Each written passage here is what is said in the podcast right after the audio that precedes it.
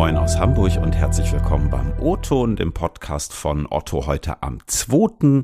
November. Ich bin Ingo Bertram und diese Woche geht's ja, ich habe es letzte Woche schon angedroht, ums Thema Nachhaltigkeit, beziehungsweise ganz konkret darüber, was Kundinnen eigentlich von Nachhaltigkeit so halten oder auch nicht. Es ist ja keine allzu große Überraschung aktuell wird und ja, muss vielerorts noch genauer auf Preise geschaut werden. Nachhaltigkeit kostet zumindest häufig mehr Geld. Und ich habe mir die Frage gestellt, in was für ein Spannungsfeld rutschen wir da eigentlich rein und welche Zukunft können insbesondere auch nachhaltige Artikel in der aktuellen Situation noch haben.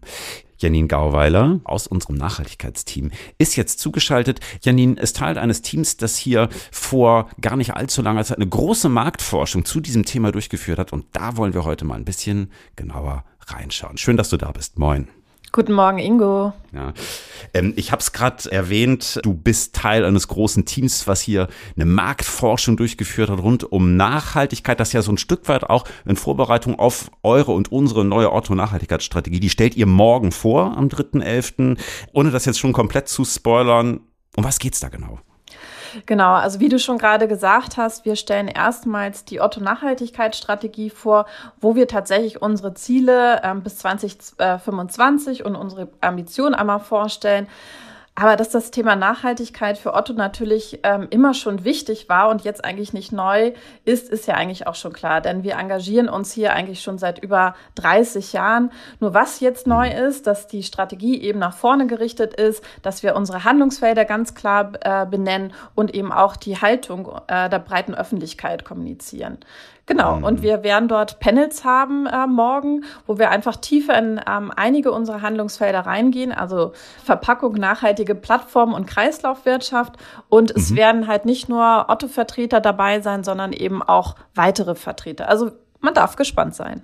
Okay, genau. Ja, und liebe Hörerinnen und Hörer, nächste Woche werden wir hier äh, zu der Strategie mit Tobias Gruber sprechen. Der geht dann auch noch mal ein bisschen genauer äh, drauf ein. Was gibt's da eigentlich für Ziele? Wie valide ist das? Aber dazu dann mehr nächste Woche. Wir schwenken jetzt mal den Blick zurück auf eure Studie. Magst du vielleicht einmal kurz sagen, warum habt ihr euch die Mühe gemacht, da so intensiv zu forschen? Ich meine, im Netz, wenn man da mal so ein bisschen schaut, gibt's ja auch jede Menge Material. Letzte Woche gab es zum Beispiel gerade eine Studie auch der Textilwirtschaft. Warum der Aufwand?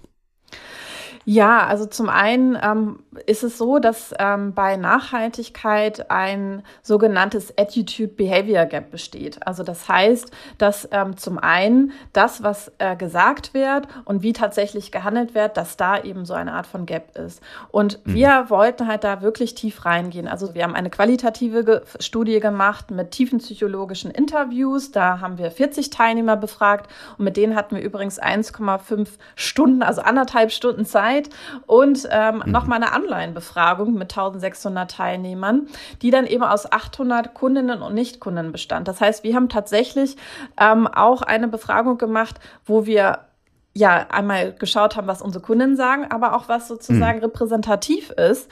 Und wir haben es natürlich auch nochmal zugeschnitten auf das Thema Online-Shopping. Mhm. Du hast gerade schon einen ganz interessanten Aspekt genannt, ein sogenanntes Behavior Gap. Da gucken wir gleich nochmal ein bisschen drauf. Mhm. Hm, führt mich zu der Frage, was habt ihr da eigentlich für Themenschwerpunkte konkret untersucht? Was habt ihr da befragt? Ja, also zunächst wollten wir eigentlich erstmal ein Gefühl dafür entwickeln, welche Bedeutung das Thema Nachhaltigkeit hat. Also, wie ich eben sagte, insbesondere im Zusammenhang mit dem Thema Online-Shopping und wie sich hm. die entsprechenden Zielgruppen eben auch aufteilen und wie ihr Verhalten ist. Und wir wollten erfahren, welche Themen eigentlich äh, unsere Probanden beim Online-Shopping besonders bewegt und welche Schwerpunkte, Prioritäten sich daraus für unsere Handlungsfelder auch selbst ergeben.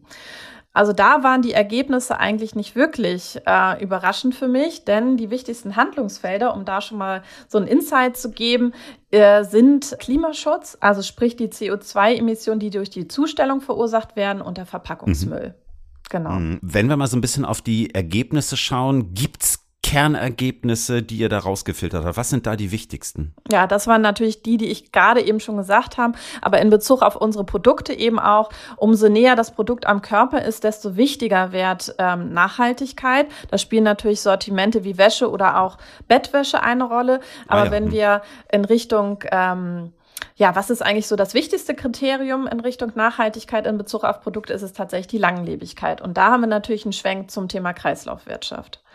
Gab es da auch irgendwie ein Ergebnis, was dich überrascht hat?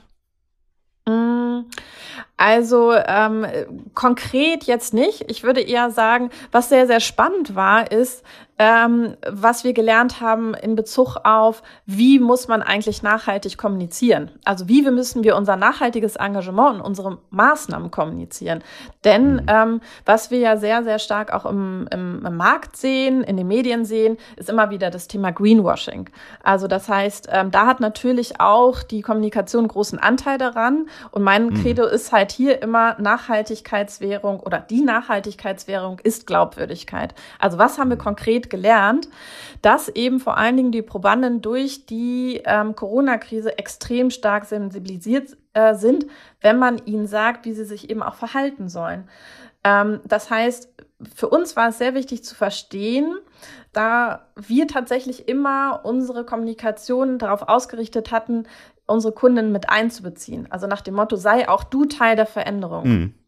Und da haben uns tatsächlich die Probanden sehr stark zurückgespielt, dass sie sich auch oftmals grundsätzlich überfordert fühlen, wie sie sich nachhaltig verhalten können und dass wir uns mhm. als Unternehmen eigentlich eher stark vorangehen sollen und es den Probanden und unseren Kunden so einfach wie möglich machen sollen, sich nachhaltig zu verhandeln. Also eigentlich, dass dieses mhm. sei du Teil der Veränderung eigentlich eher einen Druck erzeugt und wir eben auch sehr sensibel sein müssen, dass wir nicht mit so einem sogenannten erhobenen Zeigefinger kommunizieren. Mhm.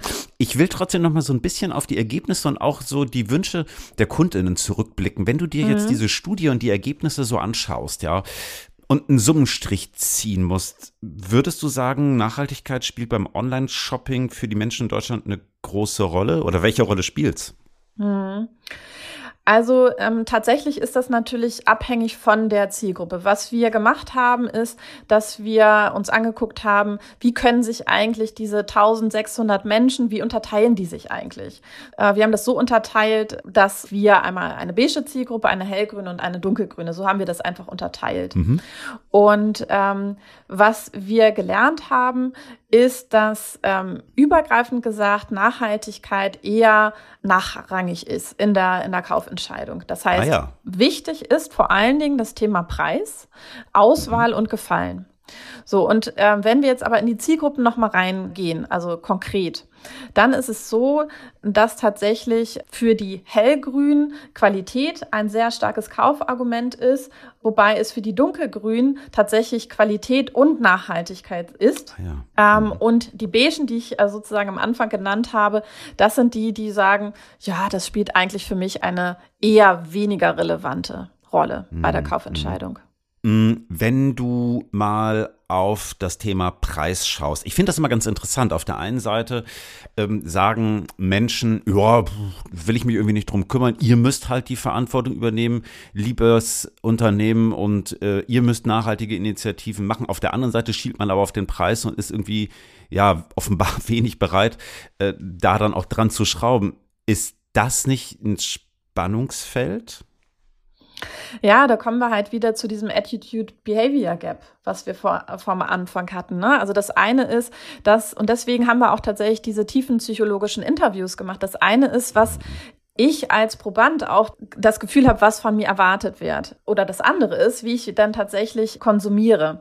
Das heißt, wenn ich jetzt bei den dunkelgrünen mal ausgenommen, aber die hellgrünen, das sind natürlich diejenigen, die, wenn sie jetzt, äh, wenn die anderen Aspekte gefallen, also sprich der Preis in Ordnung ist oder eben äh, das Produkt mir gefällt und zwei Artikel, also ein nachhaltiges Produkt und ein konventionelles Produkt, nicht weit vom Preis auseinander liegen, dann würden sie tatsächlich mhm. ein, ein nachhaltiges Produkt wählen.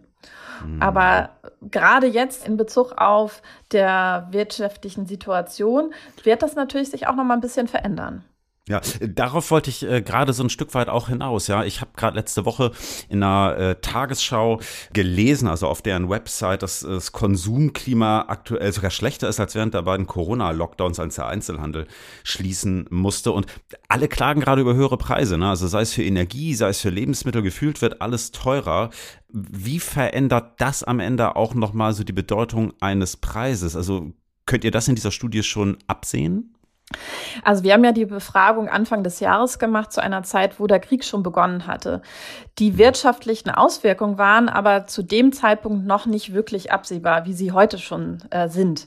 Ähm, aber auch da wurde uns schon zurückgespielt, dass das Thema Nachhaltigkeit, äh, was die Kaufentscheidung angeht, bei den Hellgrünen an Bedeutung abnehmen wird und der Preis mehr in den Vordergrund äh, rücken wird. Allerdings wurde uns auch zurückgespielt, dass wenn ein nachhaltiger Artikel zum Beispiel durch eine Rabattierung genauso beziehungsweise geringfügig teurer sein würde, äh, sie mhm. sich dann für einen nachhaltigen entscheiden würden. Hm, okay, also kann man zusammenfassend sagen, ja, Nachhaltigkeit ist gut und schön, aber dafür mehr bezahlen angesichts auch der aktuellen wirtschaftlichen Lage zunehmend weniger? Wäre meine Hypothese und auch das, was sich in der Studie mhm. abgezeichnet hat. Ja. Hm.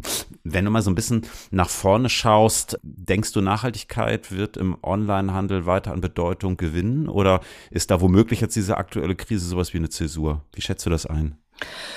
Ja, meine Einschätzung dazu ist, dass Nachhaltigkeit schon an äh, Bedeutung zunehmen wird. Also das haben wir mhm. natürlich gerade in der Zeit von Corona, aber auch bei durch Fridays for Future hat das natürlich stark zugenommen. Und das ist übrigens nicht nur zielgruppenabhängig, sondern äh, die Hypothese ja. ja von vielen ist, dass äh, gerade in der jüngeren Zielgruppe das Thema immer wichtig wird, dass es eher, was wir gesehen haben in der Studie, lebensphasenabhängig auch ist. Denn gerade wenn ja. ich zum Beispiel ähm, eine Familie gründe, mache ich mir natürlich auch noch mal mehr Gedanken darum, mhm. um grundsätzlich die Erde, die Ernährung. Ähm, was aber dann natürlich dagegen spielt, ist oftmals, dass in der Zeit natürlich auch der Gürtel wiederum enger geschnallt werden muss. Also auch da haben wir wieder das das Thema Preis. Mhm. Nochmal abschließend ein kurzer Blick auf die neue Nachhaltigkeitsstrategie, die ihr morgen vorstellt. Auf was freust du dich in der neuen Strategie am meisten? auf was ich mich freue. Tatsächlich das Thema Kreislaufwirtschaft. Denn Kreislaufwirtschaft als Handlungsfeld ist natürlich ein super innovatives Handlungsfeld. Und ich glaube, das ist ja nicht nur isoliert zu betrachten, wie ja auch Klima, sondern es ist ein äh, Feld, was tatsächlich unsere komplette Wirtschaft auch verändern wird. Also das heißt, wenn wir mhm. Kreislaufwirtschaft tatsächlich betreiben, dann wird das äh, unsere bisherigen Prozesse komplett verändern. Und darauf freue ich mich. Klasse, ja. Mehr gibt's dann morgen. Ihr könnt live reinschalten. Ab 12.30 Uhr gibt's Panel-Diskussionen zu drei verschiedenen Themen. Die streamen wir über LinkedIn. Erstmal lieben Dank, alles Gute für morgen und äh, schön, dass du heute da gewesen bist. Vielen lieben Dank, Ingo, dass ich da sein durfte. Ja, und liebe Hörerinnen und Hörer, das war der O-Ton für diese Woche. Lob, Kritik und Anmerkung gerne per E-Mail ingo.bertram.otto.de oder kurz per LinkedIn. Wir hören uns nächste Woche wieder. Dann tauchen wir in die Nachhaltigkeitsstrategie noch ein bisschen tiefer ab. Bis dahin habt eine gute Zeit und liebe Grüße.